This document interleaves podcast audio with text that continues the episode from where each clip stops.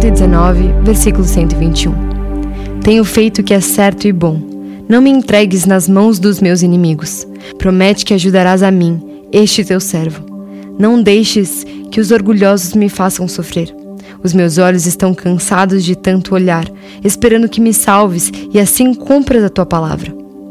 Trata este teu servo de acordo com o teu amor e ensina-me os teus mandamentos. Sou teu servo, por isso, dá-me sabedoria, para que eu possa conhecer os teus ensinamentos. Ó Senhor Deus, já é tempo de agires, pois a tua lei está sendo desobedecida. Eu amo os teus mandamentos, mais do que o ouro, mais do que o ouro puro. Por isso, sigo os teus ensinamentos e detesto todos os caminhos da mentira. Os teus mandamentos são maravilhosos e por isso os cumpro de todo o coração. A explicação da tua palavra traz luz e dá sabedoria às pessoas simples. Abro a boca e suspiro, pois o que mais desejo na vida é obedecer aos teus mandamentos. Olha de novo para mim e tem compaixão, como sempre fazes com os que te amam.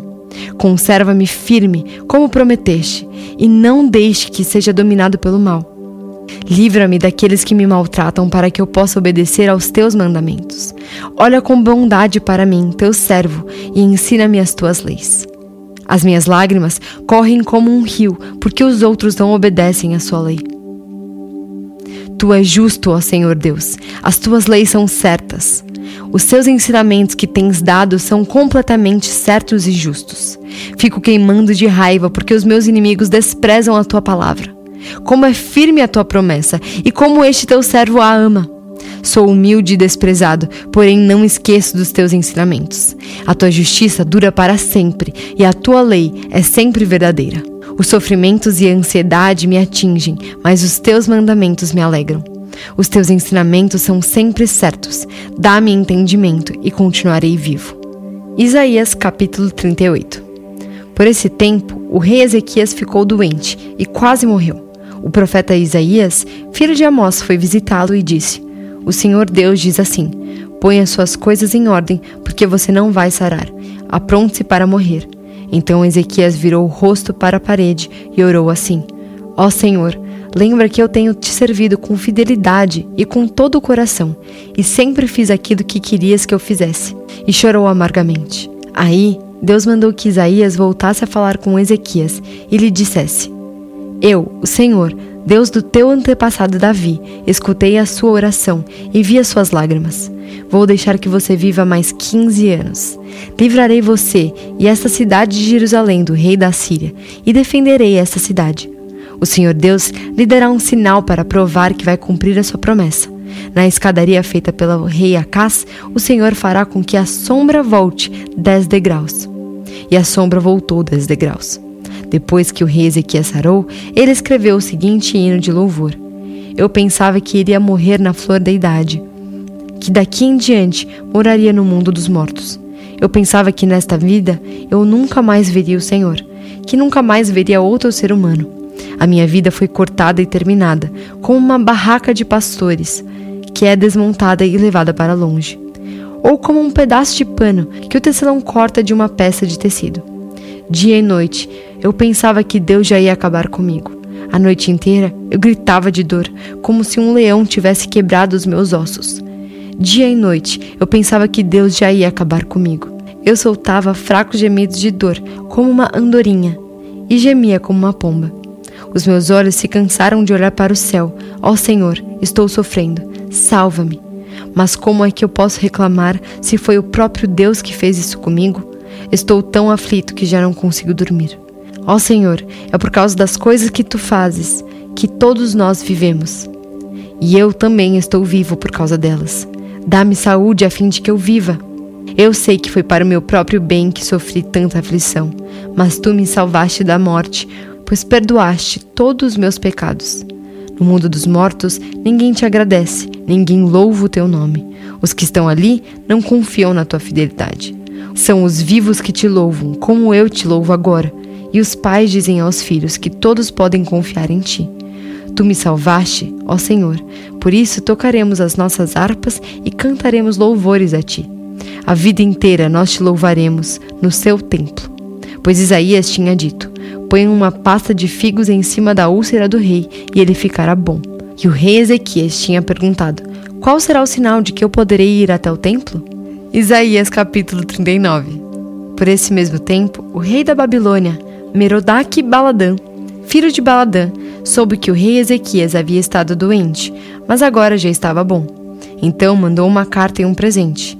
Ezequias recebeu bem os mensageiros e lhes mostrou toda a sua riqueza, isto é, a sua prata e o seu ouro, as suas especiarias, os seus perfumes e todas as suas armas.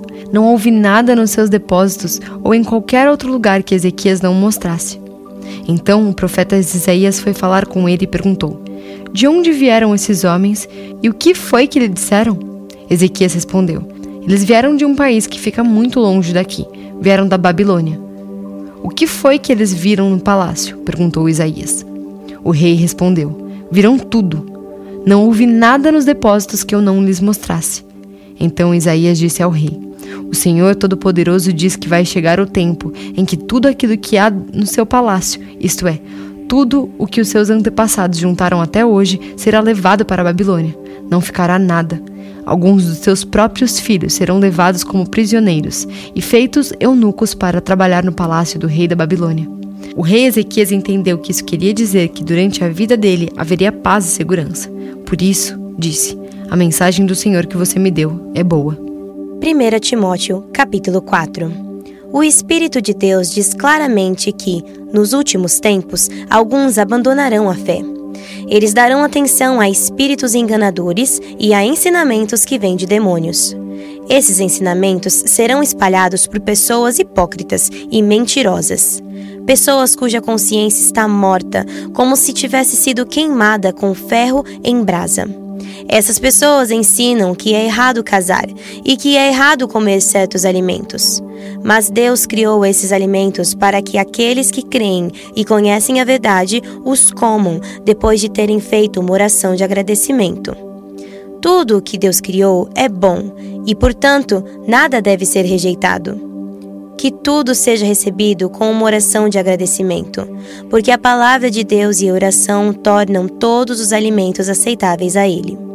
Se der esses conselhos aos irmãos na fé, você será um bom servo de Cristo Jesus, alimentando-se espiritualmente com as doutrinas da fé e com o verdadeiro ensinamento que você tem seguido. Mas não tenha nada a ver com as lendas pagãs e tolas.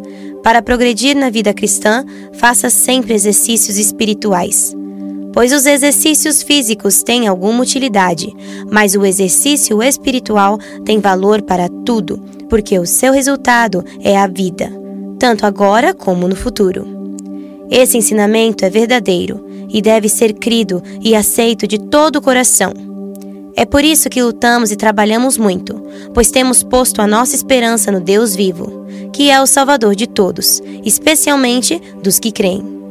Recomende e ensine essas coisas.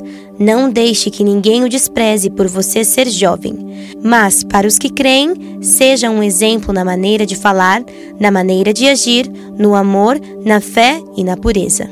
Enquanto você espera a minha chegada, dedique-se à leitura em público das Escrituras Sagradas, à pregação do Evangelho e ao ensino cristão.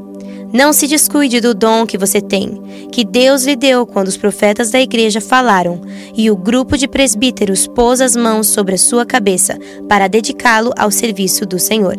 Pratique essas coisas e se dedique a elas, a fim de que o seu progresso seja visto por todos. Cuide de você mesmo e tenha cuidado com o que ensina.